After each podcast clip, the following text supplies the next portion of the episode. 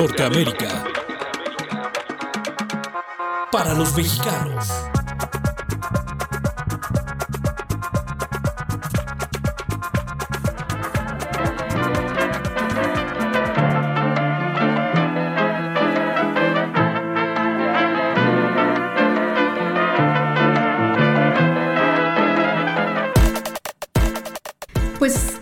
Siguiendo este ritmo de las noticias y retomando lo que va a venir muy pronto tras un anuncio del presidente Andrés Manuel López Obrador, que dijo que ya se iba a empezar a activar de manera más constante, esperemos que con recursos, no lo mencionó, pero va a empujarse por mucho eh, el envío de remesas a través del Banco de Bienestar.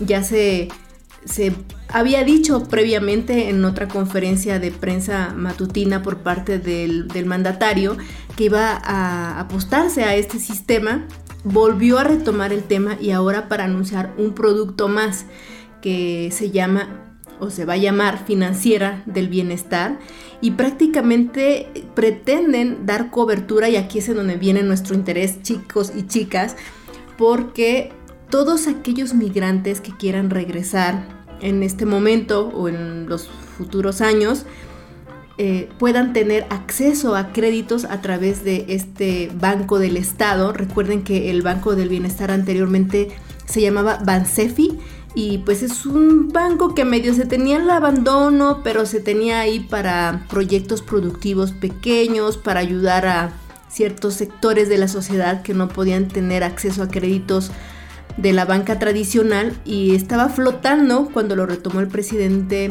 que cree más en empresas de los estados que los anteriores, donde interviene el gobierno, y pues lo, está relanzando de alguna manera a través de, de este nuevo concepto de financiera del bienestar para darle crédito a los migrantes que quieran regresar, incluso créditos de palabra. Es polémico porque pues los créditos de palabra no hay ningún documento que obliguen después a pagar y pues a ver qué pasa. Eh, tiene grandes retos, entre otras cosas, por ejemplo, que no cuenta con una banca en línea. Y pues ese es un gran problema en el tema de las remesas porque al final de cuentas pues están lejos y quieren hacer de manera más eficiente. Pero eh, nada que no se pueda entender si no se explica a detalle el ideólogo o uno de los ideólogos de este tipo de, proyectos para envío de remesas y es un activista eh, con el que tengo el honor de presentar y de, y de hablar en este programa, Jorge Mújica. Durante décadas ha llevado muy de cerca el tema migratorio y empujando, entre otras cosas, por ejemplo, el voto de mexicanos en el exterior. Él es uno de los impulsores y recientemente logró una diputación a través de la representación migrante, está como suplente, pero recientemente hizo un papel importante porque el diputado titular no estuvo y él pudo empujar más la agenda y empaparse más de lo que es el tema legislativo. Y pues es una idea de alguna manera, tanto de él como de este grupo de tan activo que ha sido durante tanto tiempo desde Chicago y de otros estados de, de donde emigraron y han trabajado sin olvidar este país que es México. Entonces, pues bueno, em, por ahora nos va a contar que no se van a quitar, mm, vamos a preguntarle todas estas dudas que tenemos, entre otras cosas, si se van a quitar o no totalmente los, las comisiones por remesas. Y pues todavía hay cosas que ni el gobierno sabe, pero otras sí, y pues de primera mano nos lo viene a contar este diputado.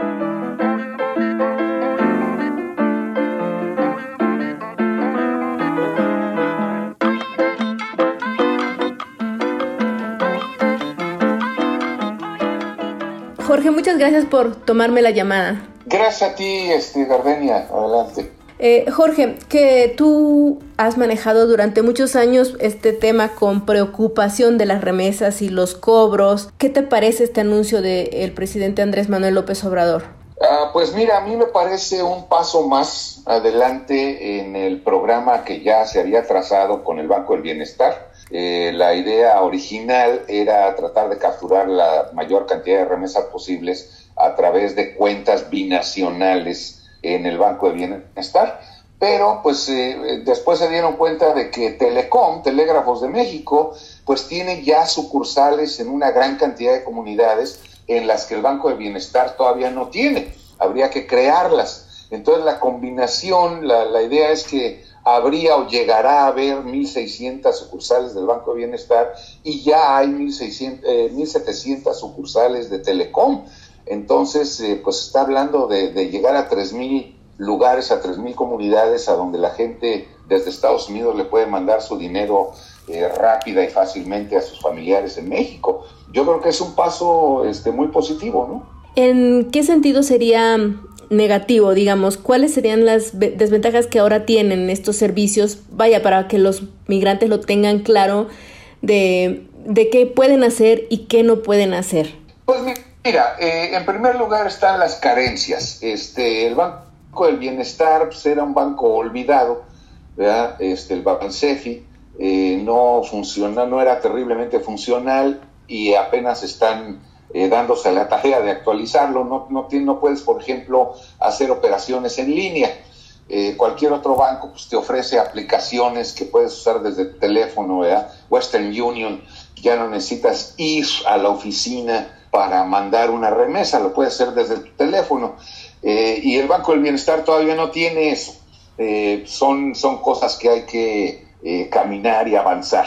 Tienes, por supuesto, que ir al consulado mexicano en Estados Unidos a sacar tu cuenta binacional y tu pariente pues tendrá que ir a una sucursal del Banco de Bienestar en México para recibir su tarjeta. Es decir, son, son los, los problemas de una entidad eh, aunque sea una entidad vieja, pero son problemas nuevos que tiene porque ha decidido ampliarse y, manejarse de forma distinta. Entonces, hay, hay problemas, pero como todos los programas eh, de gobierno, pues no es para ahorita.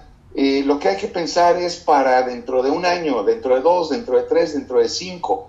¿no? Este, a mí no me importa si ahorita no llegan 200 vuelos internacionales al aeropuerto Dentro de un año llegarán, dentro de dos, dentro de cinco. Así son los programas de gobierno. Entonces yo creo que a la larga va a ser de mucho beneficio para las comunidades en México y en Estados Unidos. Eh, ¿Cómo medir esos beneficios, Jorge? Eh, pues se va a ver este, en primer lugar con la reducción de pagos de cuotas.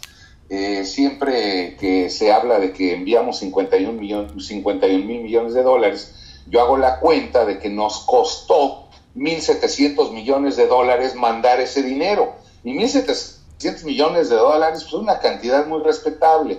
Eso es lo que aproximadamente pagamos en cuotas y eventualmente dejaríamos de pagarlo. Es decir, se agregaría otra cantidad a las remesas.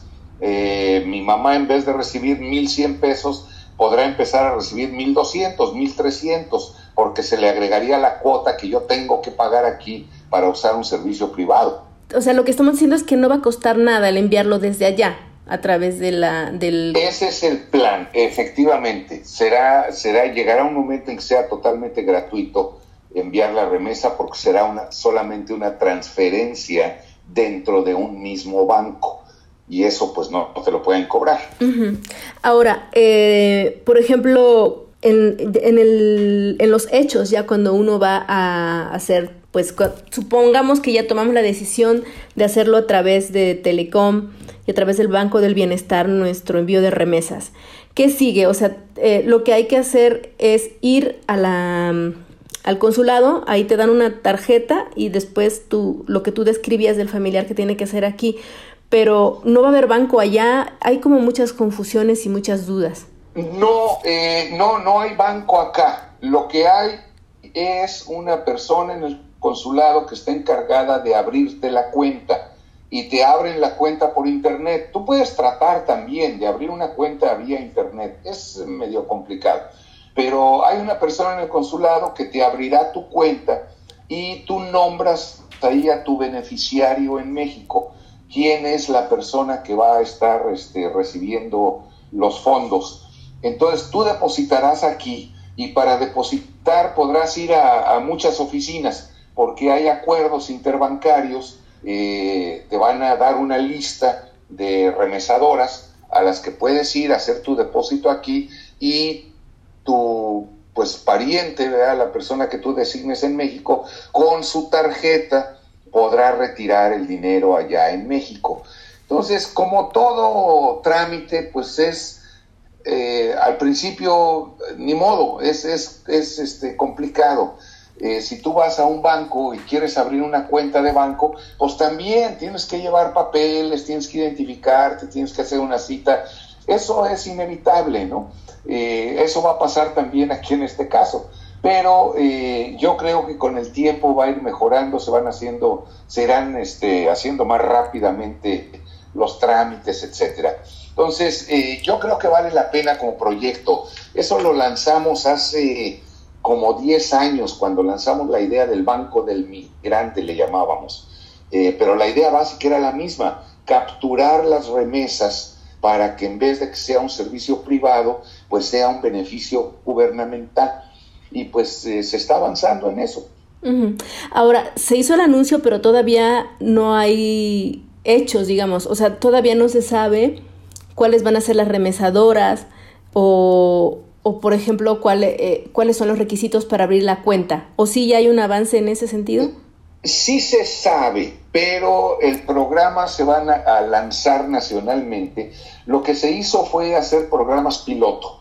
Eh, se abrieron cuentas o se podían abrir cuentas en cinco consulados en Estados Unidos solamente este, Los Ángeles, Nueva York, Chicago, ah, ya no me acuerdo, otros dos, pero eh, creo que Houston. Eh, y entonces ese programa piloto pues era precisamente para ver cuáles eran los obstáculos, los problemas, qué había que cambiar, qué había que superar, de qué manera diferente había que hacer las cosas, etcétera. Y entonces está terminando ese análisis, ya se firmó el, el convenio con Telecom, eh, entre el Banco del Bienestar y Telecom, entonces ya se avanzó por ese lado y pues ya solamente estamos esperando a que se tomen las decisiones finales para que se abra el programa en todos los consulados en Estados Unidos. Lo que lo que nos puedes adelantar, por ejemplo, de lo que ya se sabe es que qué tipo de, requisitos se van a, a tener, por ejemplo. Mira, los requisitos típicos, te tienes que identificar preferentemente si tienes un pasaporte o una matrícula mexicana, pero aunque no la tengas, eh, se te puede abrir una cuenta, incluso aunque no acredites ser ciudadano mexicano. Eh, si llevas tu pasaporte estadounidense, se te va a considerar como una, un documento de identificación. Eh, tendrás que identificar tu lugar de residencia, por supuesto.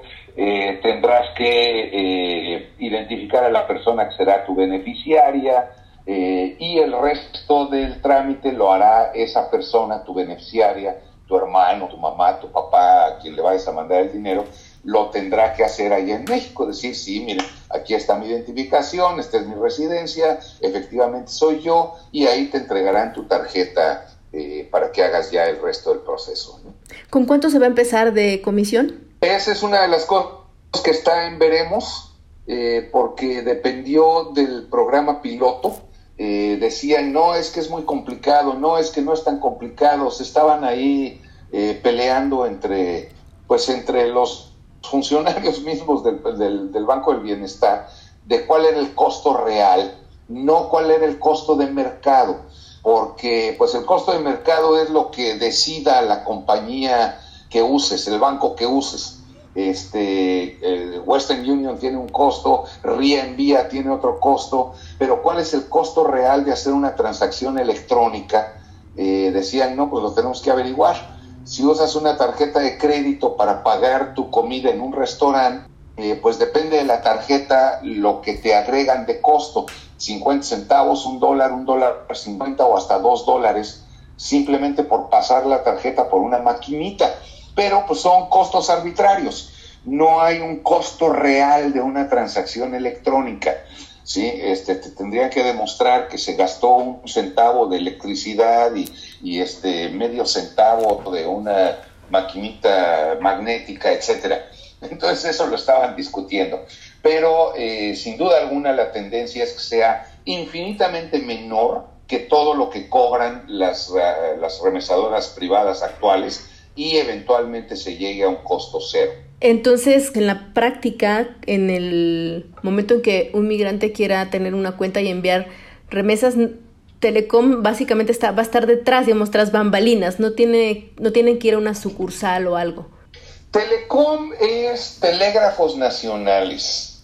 En los tiempos pasados había dos maneras de comunicarte con tus eh, familiares, por carta o por telégrafo, ¿sí? Y después ya vino el teléfono también. Pero por telégrafo, pues este, tú enviabas un telegrama que te iban a entregar a tu domicilio era como entregarte una carta a domicilio, este, pero infinitamente más rápida, porque no era papel, era una transmisión electrónica. Y entonces se volvió el medio más popular de comunicarte rápidamente con este, tus familiares o con lo que fuera, ¿no? La, eh, en la Revolución Mexicana, tú puedes buscar los archivos, y en la Revolución Mexicana la absoluta mayoría de comunicaciones entre el ejército era por telégrafo. Entonces, eh, el telégrafo creció inmensamente, miles de sucursales.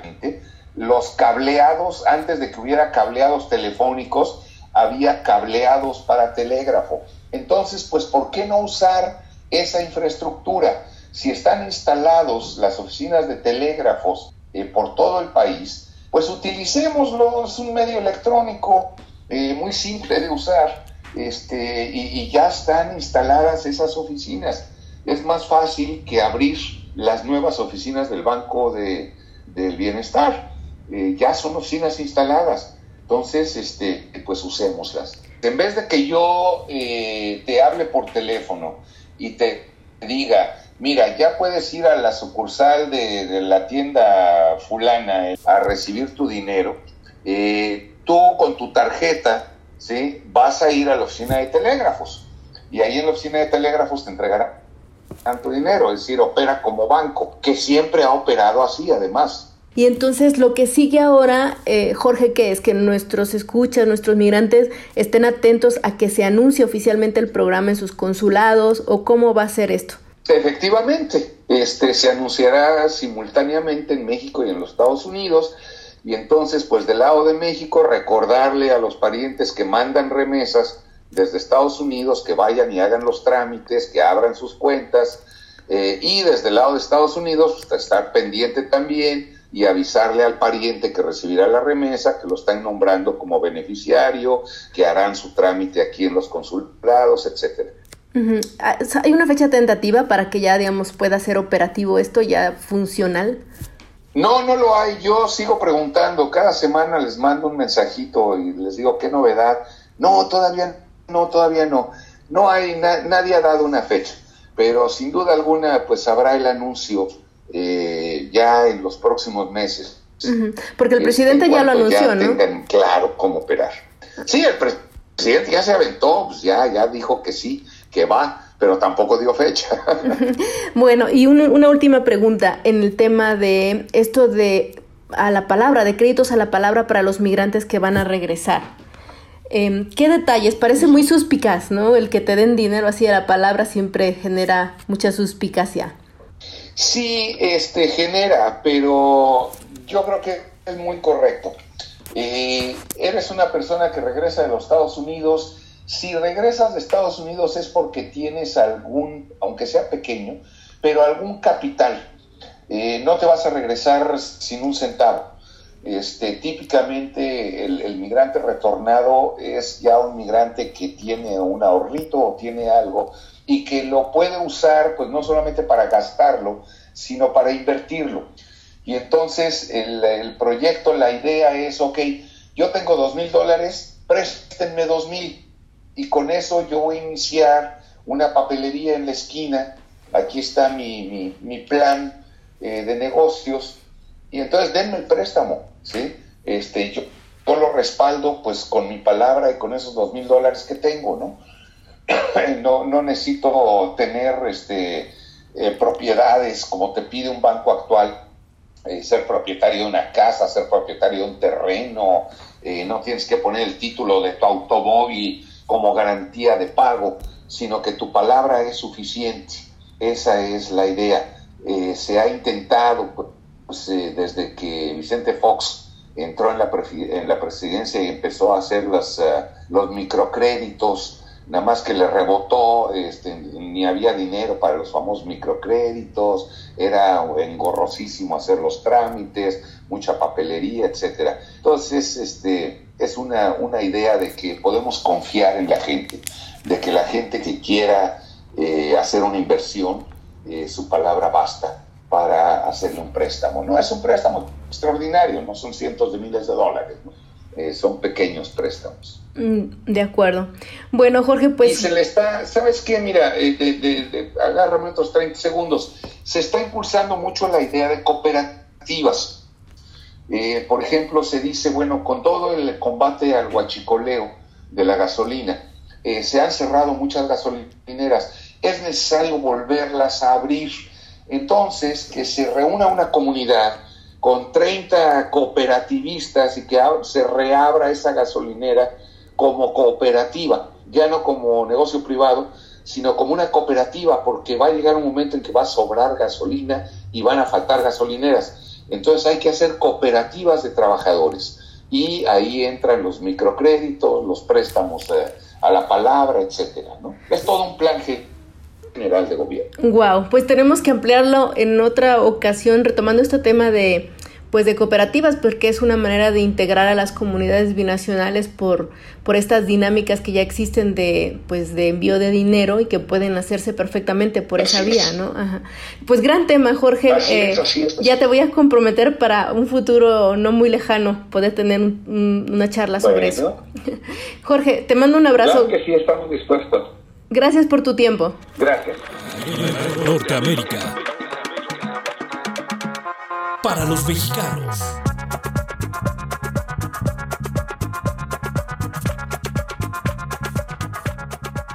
Quiero agradecer particularmente a la panadería Monterrey Bakery en Lawrenceville, Georgia, por este patrocinio que hace posible este segmento que acabamos de escuchar y pueden ustedes contactarlos en el 404-623-3610, 404-623-3610, Monterrey Bakery.